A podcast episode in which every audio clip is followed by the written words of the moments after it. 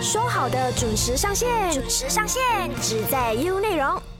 早安，你好，我是中美，欢迎收听唯美观点。说好的。配合世界新闻自由日，我们说好的单元在五月这一个月就做了有关新闻媒体的特备节目嘛？那前两期是聊了有关新闻价值啊，还有带大家去了解了新闻媒体这一个行业。今天来到最后一期有关新闻媒体的特备节目呢，我们就来谈一谈新闻媒体的内容会不会加重大众的排外情绪呢？在聊这个之前呢，稍微跟大家简单说一下，排外指的就是对外国人呐。外地人呐，甚至是陌生人，充满着恐惧或者是不满的，产生一些排斥的心理。OK，好，今天说好的不渲染排外情绪呢，这个单元我们就从外籍劳工的新闻看穿我国的新闻媒体有没有助长人民的排外主义呢？我国的一篇篇有关外籍劳工的报道，或许是不是加深了大众对于他们的刻板印象呢？好，今天我们又邀请到了新闻系讲师许君怡来跟我们谈一谈我国的媒体内容，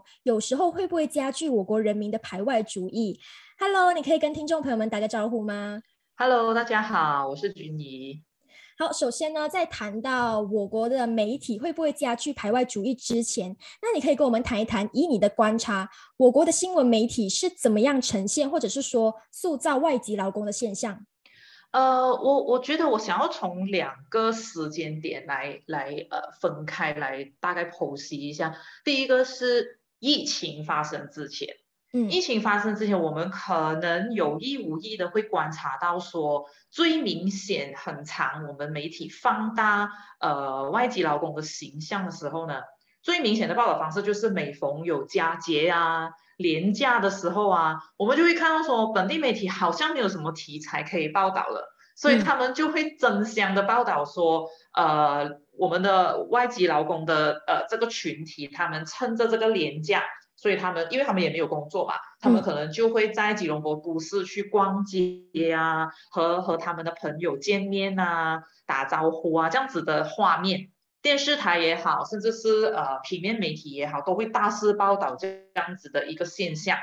那可能有些媒体甚至会用一些很呃，我认为比较歧视性的一些字眼，比如说倾巢而出。他们会说哦，外籍劳工在趁着这个佳节的廉价倾巢而出，然后就是呃，都进入这个吉隆坡都市去消费，去过他们的假期。那倾巢而出，如果我们翻查一下字典。他他为什么有带有歧视性的这个字？是因为倾巢而出这个成语，他是在说敌人出动，然后进行侵占呢，所以我就觉得这个字似乎其实对于一些人来说可能会有一些困扰。然后这种东西其实很微妙，是因为他有意无意的用这些字的时候，或者是甚至用电视电视画面去呈现的时候，有些人甚至会觉得，哎，我看了这个画面，我觉得很害怕，嗯，对吧？嗯嗯。甚至是有些媒体可能会将犯罪行为跟外籍劳工做一个连贯，嗯，所以所以可能这样子的，以这个疫情前，呃，以我的观察，就是普遍上媒体就是这样子来，呃，塑造他们的形象，呃，当然还有另外一个，平时大家都会，呃，我觉得大家都不陌生，如果平时都有在看新闻的时候，都会一直在强调说，哦，我们马来西亚的外籍劳工都是从事所谓的 three D 的工作。dirty, dangerous and difficult，肮脏、危险，然后很很困难的工作。那这些工作可能呃，他们都会强调说，哦，本地人不要做的啦，所以都是外籍劳工去去做这样子的一个。所以嗯，可能那个形象方面，我们会将肮脏、他们很危险作为一个连贯。所以我觉得这个长期来说，可能就会造成某某一定的问题。那在疫情期间，呃，甚至到现在，呃呃，我们看到更明显的就是说。呃，新闻媒体都不断的在放大很多的论调，比如说外劳就是传播病毒的主因，嗯，所以政府才必须要做很多的措施，比如说去逮捕他们，把他们扣留在那个叫 immigration department，嗯。嗯嗯，对，就是就是扣留营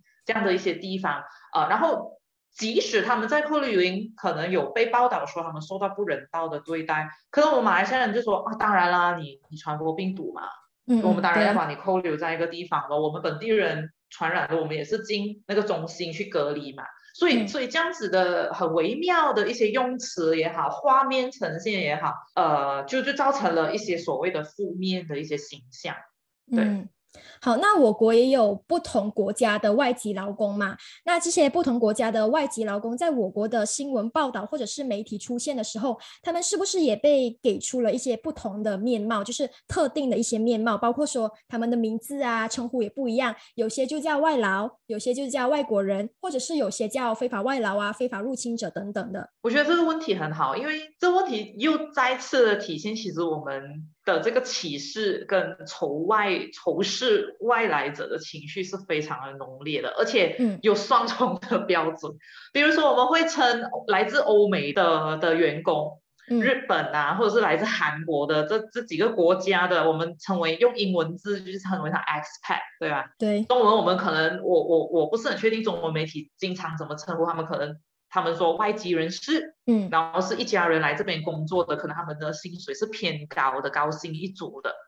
那但是如果是来自缅甸、孟加拉国这几个国家的，我们就直接称他为外劳。对对对。甚至是甚至是呃，我们马来西亚甚至有一些媒体可能会出现一些混淆的用词，可能来自呃缅甸、罗兴亚的难民。我们也把它称之为非法入侵者，我们也把它称之为外劳。但是很多时候难民的那个情况有不一样，他们是因为在他们自己的国家受到迫害，而他们必须逃离自己的国家来到我们马来西亚是寻求庇护的时候，他们而不是来工作的。嗯嗯。但是我们也一般让他称他们为外劳，所以这种字眼上的混淆也好，甚至是双重标准，为什么欧美国家？东亚的啊，日本、韩国的，我们就礼貌性的称他们外籍员工，是吗？但是如果是来自孟加拉等等的这些地方的时候，甚至是缅甸啊、越南啊、印尼啊，对吗？我们就直接称他们外劳。然后另外一个我发现蛮有趣的现象是，我们本地媒体怎么称我们自己马来西亚人到国外去工作，比如说到新加坡。嗯嗯，我们可以很坦然的叫自己叫马劳，哎，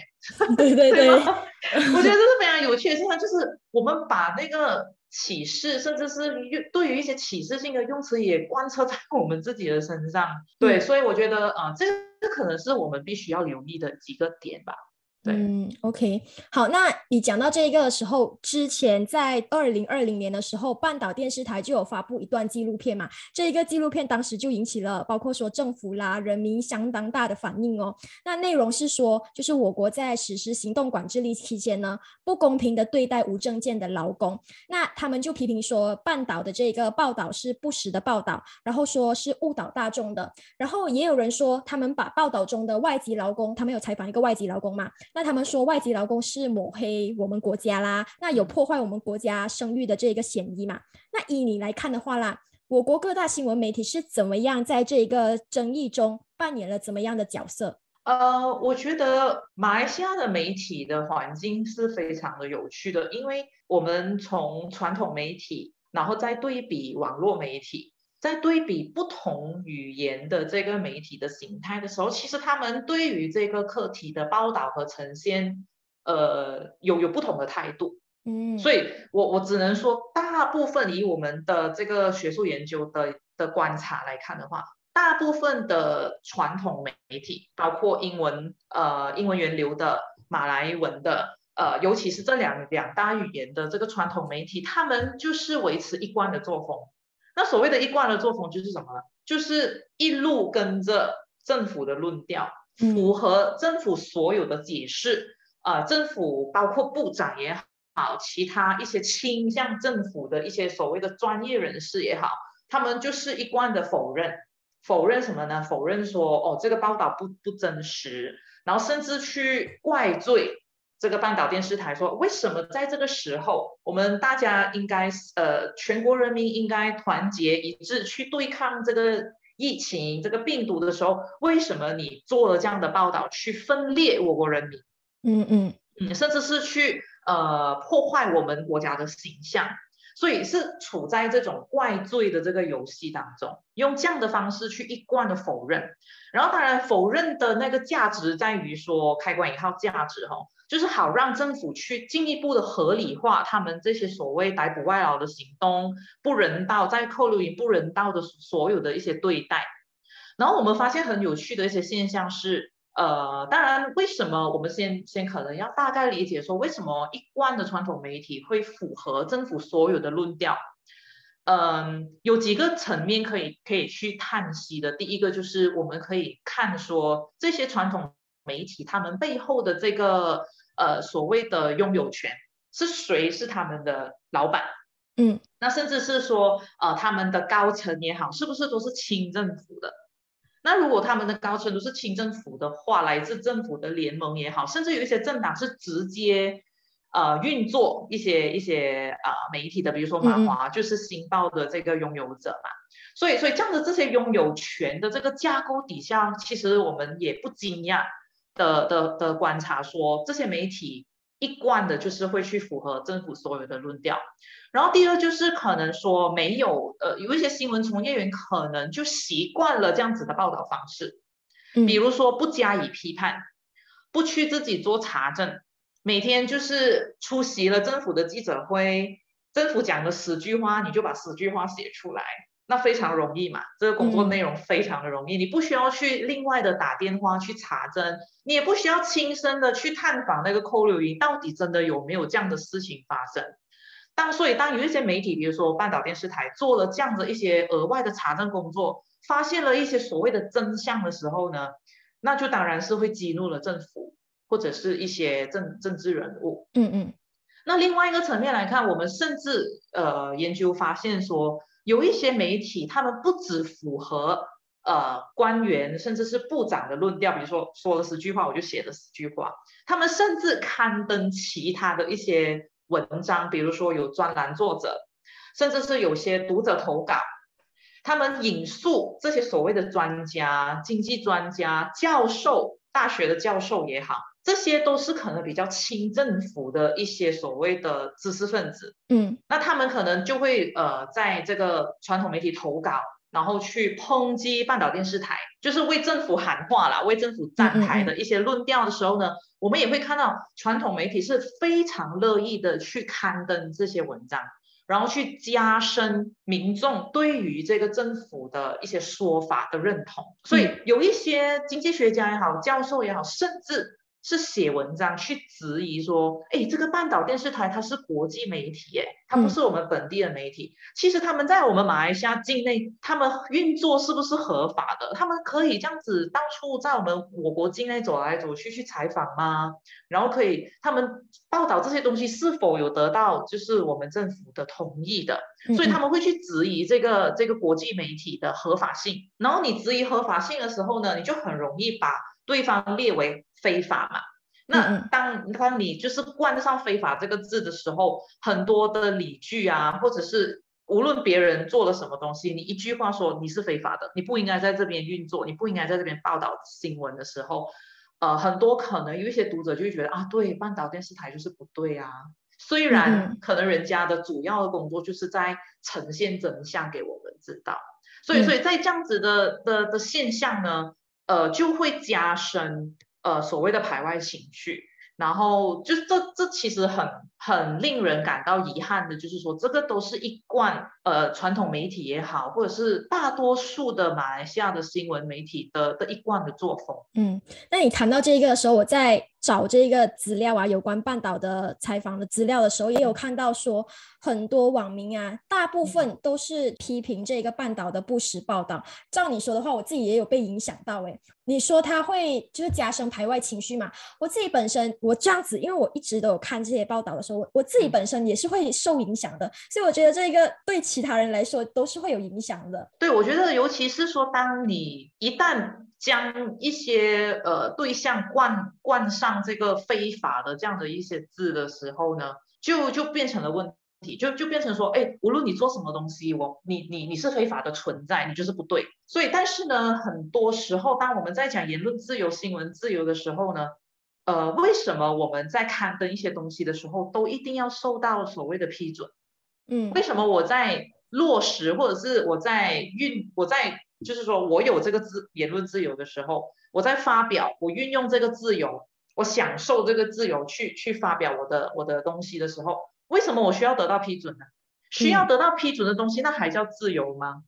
所以所以很多人就陷入了这样子的一个迷失。为什么我们做什么东西都一定要受到，比如说要拿到主证？为什么我们做什么东西，或者是半岛电视台，他们其实之前可能在在经营，或者是他们的的新闻台在这里已经不是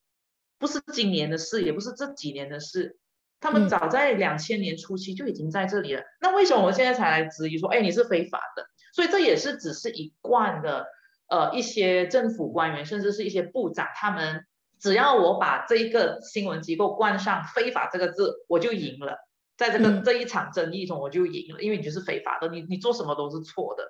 好，那今天呢，我们就对于这一个课题，不管是对错都好，都不谈任何的立场，我们就以中立的角度来探讨一下我国的新闻媒体环境啊，对于这些弱势的族群，就包括说外籍劳工友善吗？你觉得，还是反而加深了大众对于他们的刻板印象？我觉得是不友善，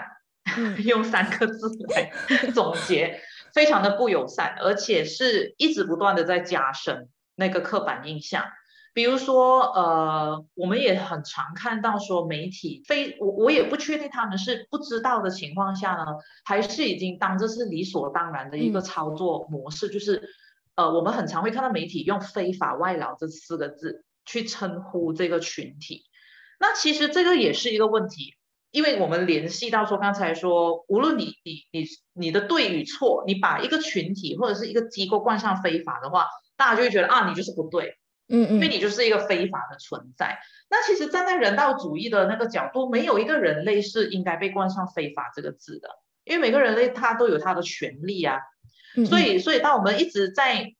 称呼他们是非法外劳的时候，尤其是媒体一直在放大这个字的时候呢？呃，我们就会看到一些民众的论调出现了。他们说，他们就可能会说，我没有歧视外劳，但是我歧视非法外劳。嗯嗯，我们会看到这样子的一些论调。他们会说，我尊重外劳，只要你是合法来这边工作的，我尊重你。但如果你是非法的，就就我就会觉得你不应该，你应该被遣返，应该回去你自己的地方。嗯，那但是这个问题又来了，为什么一个人？他会被某某政府称为非法呢？那可能就是他的护照逾期逗留嘛，甚至是他可能他的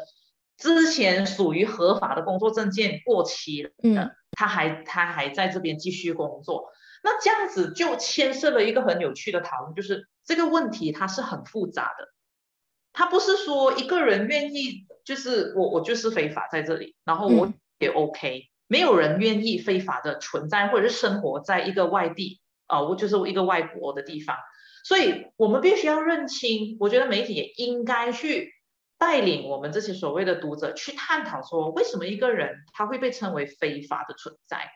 对吧？嗯。所以为什么他的他的护照会会会过期呢？为什么是什么情况造成他逾期逗留呢？他是被诈骗吗？还是他是真的是要走法律法律的漏洞？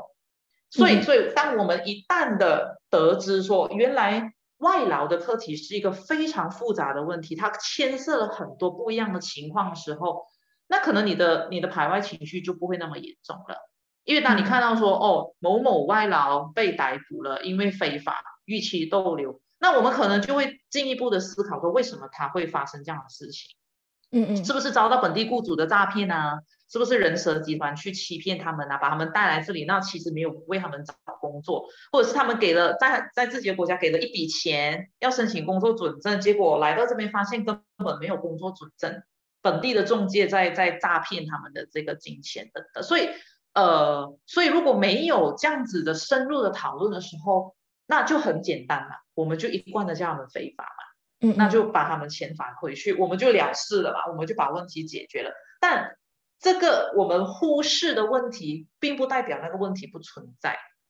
所以，所以我觉得，呃，媒体新闻工作者应该要不要只是说一概而论的去呃加深我们对于某个群体的刻板印象，而是应该启迪明智，去带领我们的读者、阅听人也好，去去认识更多这个问题的复杂性。嗯，那我们也可以看到，说我国媒体对于外籍劳工的报道，在负面的报道会相对来说比正面的报道来的多。那这是不是也顺势的操作了民众对于外籍劳工的排外情绪？我觉得会哦，因为如你所说，可能你你在读这些新闻，或者是读这些呃社交媒体的言论的时候，你可能也会被影响，对吧？嗯。所以我觉得我们是新闻从业员，应该要了解到说自己本身的内容上的呈现，对于这个社会的影响可以有多大，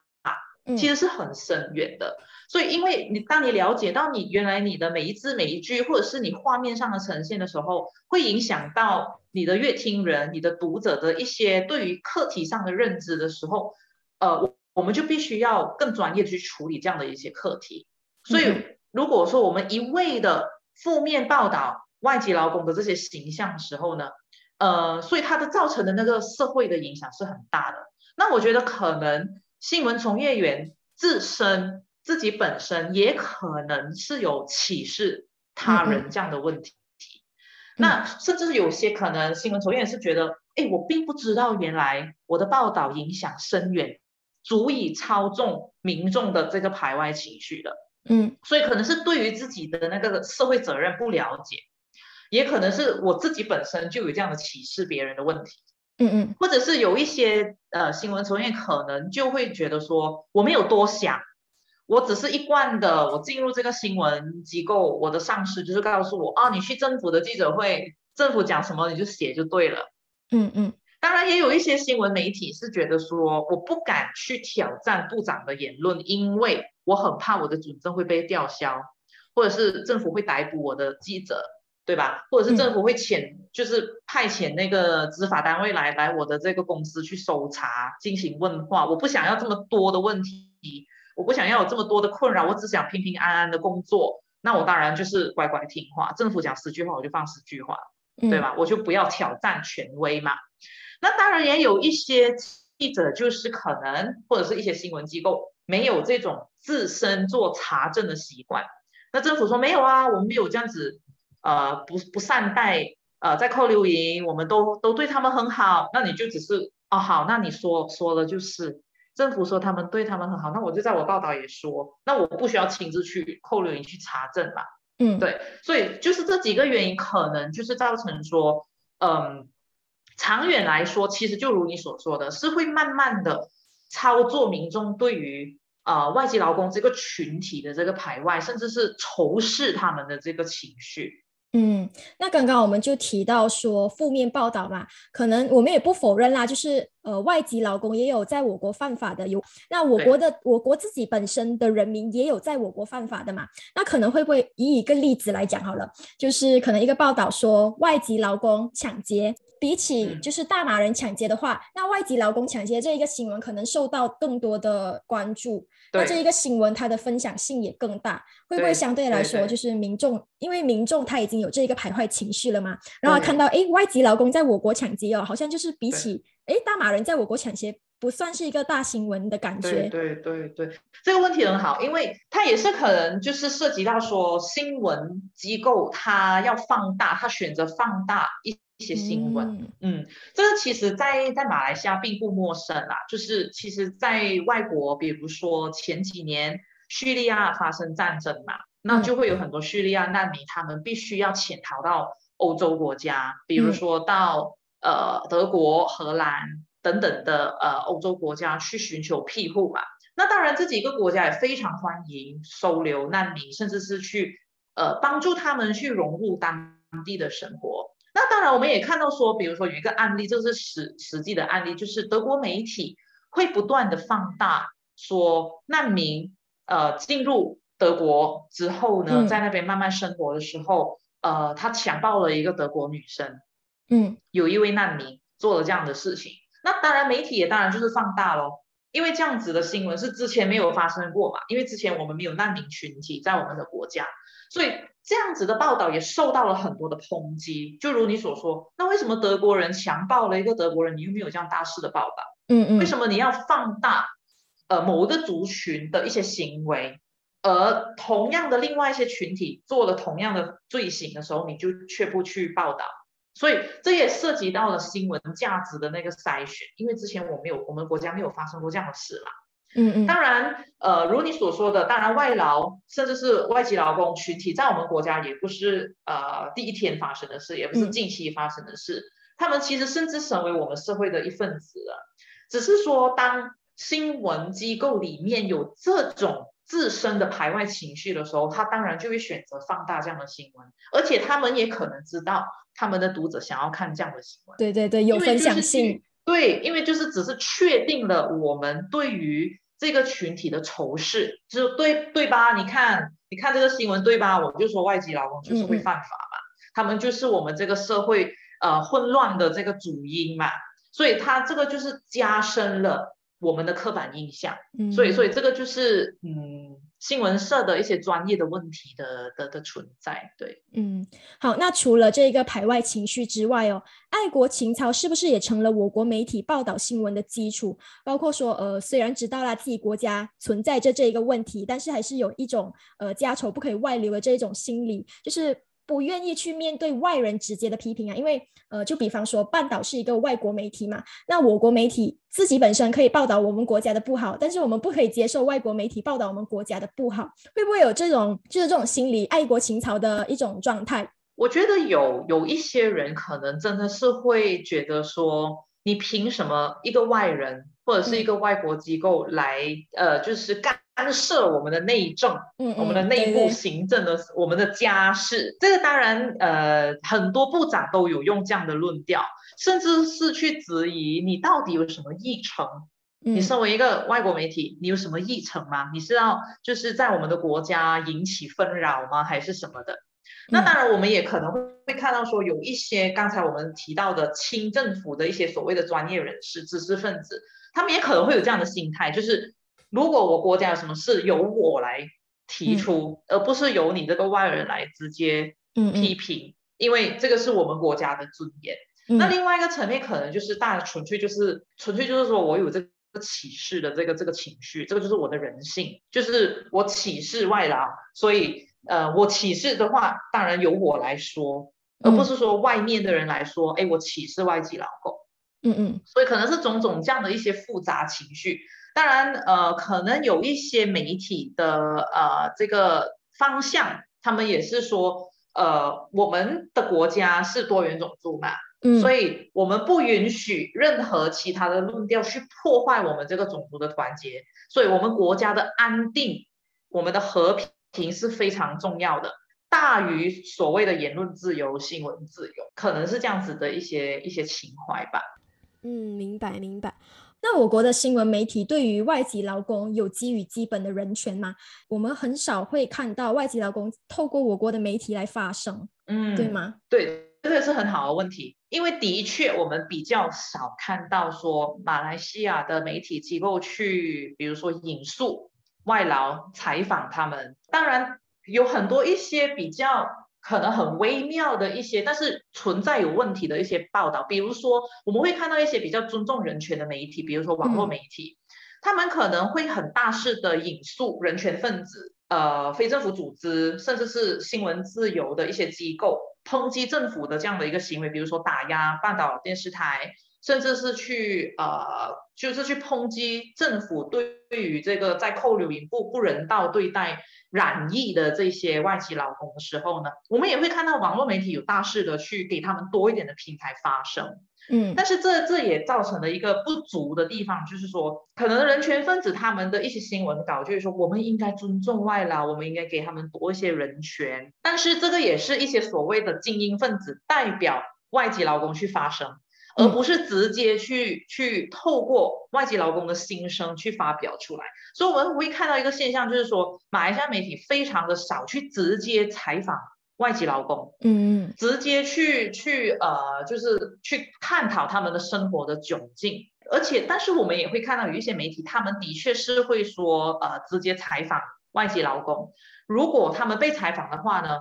呃，他们也会。只是放大外籍劳工目前所面临的窘境，比如说拍跟着他们去拍拍照，去看他们的宿舍到底是有多么的压迫也好，呃，多么的拥挤也好。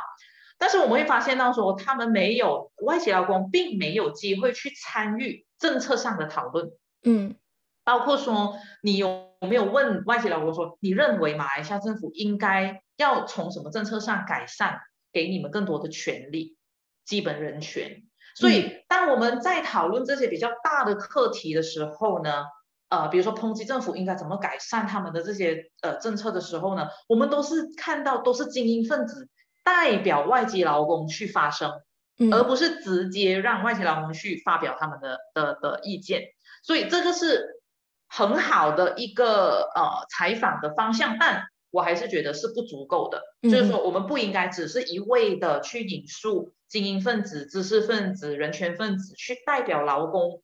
提议政府说政策上应该怎么样去去改善。当然，另外一个层面是说，我们也会看到，比如说呃，Bernama，Bernama 是我们的这个国家新闻社，还有当今大马也好，The Malaysian Inside 这些所谓比较。呃，尊重人权的媒体的机构的时候呢，他们他们的确是会去采访呃外籍劳工，外籍劳工成为他们那篇新闻的主角。那我们也会发现，他们大多数都是匿名去采访他们，那是为什么呢？因为这是为了保障那个受访劳工的那个身份，确保他们的人身安全。因为为什么呢？我们看到那个半岛电视台其中有一个孟加拉员工，他他他暴露了自己的身份嘛。他在那个二十五分钟的那个那个纪录片去去直接抨击政府，但我们看到之后这个外籍劳工的结果是怎么样？他的后送回国，对他遣送回国，永久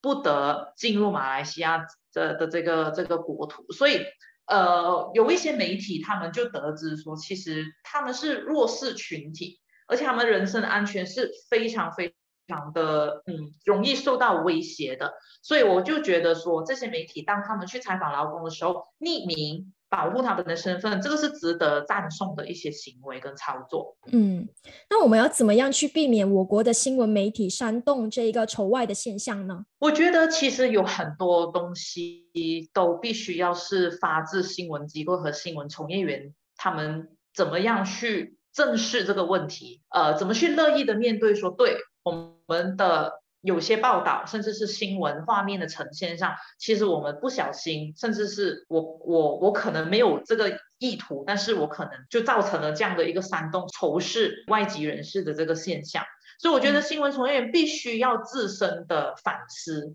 他们必须要去学习怎么更专业的去处理这一方面的新闻。呃，有有什么国际的标准是可以更专业的处理这样的新闻？然后避免这个煽动这些呃我们排外的这些情绪。另外一个呢，就是必须要了解说我们国际的一些反歧视的标准，包括说不要再用非法外劳这几个字了，嗯，因为这几个字会不断的在加深我们民众就是的潜意识吧，我应该这样说，因为你一直认为一个人是非法的时候，你就觉得我不管。我不管你有没有人权，你在这边就是一个非法的存在，所以我们就会忽视了之后的这些所谓的呃人权、人道的这些考量。那另外一个可能，我觉得可以媒体必须要参考的，就是说，能不能我们在采访新闻这一方面的新闻的时候，我们带领我们的读者去深入的了解劳工的问题。嗯，比如说为什么为什么他们会非法逗留？呃，比如说是不是真的是被诈骗的？或者是说，是不是存在强迫劳动的这样的一些做法？比如说，我们的本地雇主，甚至有没有一些是中介本地的中介公司去欺骗了他们，所以把他们非法带进来？嗯，那无可否认，当然我们无可否认，的确是有一些外籍劳工是非法入境的，他们选择非法入境，走这个法律的漏洞。但是我们身为新闻从业员，就不应该概括。这么复杂的问题去说啊，所有人这些所有所谓的非法劳工都是有意图的非法入境的，嗯嗯，所以我们必须要去认知这个问题的复杂性。当然，有可能有一些群体他们是希望通过合法的途径进入马来西亚工作，那但是可能他们来到了之后发现他们被诈骗了，嗯嗯，所以他们也是一个无可奈何的的决定。我都付了这么多钱，我付了那么多的中介费，我当然要继续在这边。赚了一笔钱才能还债还是什么？因为有些有些人他是必须要在自己的家乡欠债才能够付这个中介费，才能来到马来西亚。所以那个问题的复杂性是很牵涉到很多很多的层面的。嗯嗯。那我们的读者有没有这个机会通过媒体的报道去了解呢？我是看到这方面的努力似乎是还不足的。然后另外就是说，当我们在疫情期间，我们一直不断的听到部长说，我们必须要逮捕外籍劳工，因为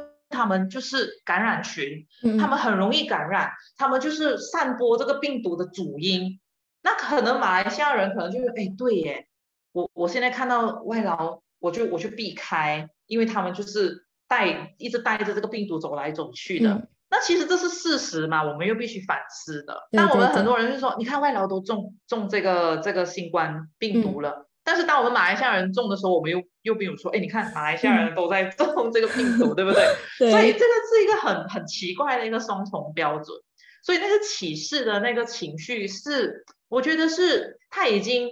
深入到我们已经没有办法去意识到它它是一个问题的存在。嗯，然后。还有就是说，我们必须要去探讨说，为什么我们外籍劳工在马来西亚工作的时候，他们这么容易感染病毒？那是宿舍的问题吗？宿舍为什么特别的拥挤？比如说，为什么一一个房间要挤七八个人？是谁造成的呢？很多时候，当你连贯到深入的去探讨的时候，是我们的本地雇主为了节省成本，在提供这个员工宿舍的时候，就给非常也也不能说是基本的标准呢。可能有些我们我们有一些网络媒体也好，甚至一些传统媒体，他们在少数的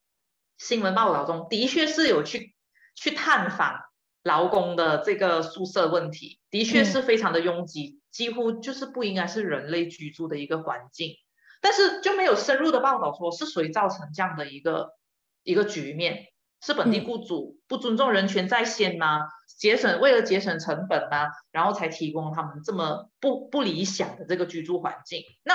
那些外外外籍劳工有有的选择吗？当你的本地雇主提供你这样的这样的宿舍，其实很多时候都是一个无可奈何的局面。那但是我们媒体可能就没有很深入的去报道，甚至是没有带领读者从这个方面去思考这样的一个问题。嗯，所以我们之后就会看到说，呃，我们的之前的人力资源部部长，他的确是有比较大势的去呃突击一些工厂的员工宿舍，带了一大群的媒体去报道。嗯，那但是这个是当然，很多画面就呈现说，哦，他们谴政府谴责这个本地雇主啊，呃，没有善待呃我们的劳工啊什么的。但这也不是媒体主动去挖掘出来的一些新闻题材，而是因为部长邀请你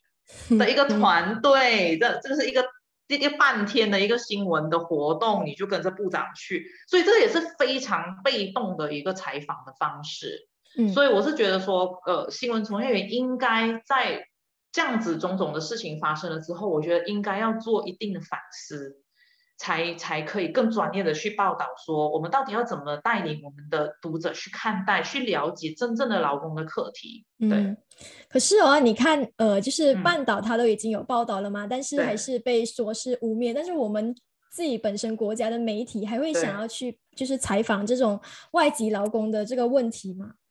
呃，其实我们还是会看到有一些媒体都还是有继续的去报道，比如说 Bernama，我们的国家新闻社，虽然他们是被称为是政府的机构，但是他们也是有呃，我们有发现，我们有统计说，可能在二十篇有关劳工的报道，有大概三四篇是主动去他们的新闻从业员是主动是去了解劳劳工的那个窘境的，都是还有。其实我不能说所有的媒体都都非常不尊重他们的基本权利什么的，并不是不是这样的一个论调，而是说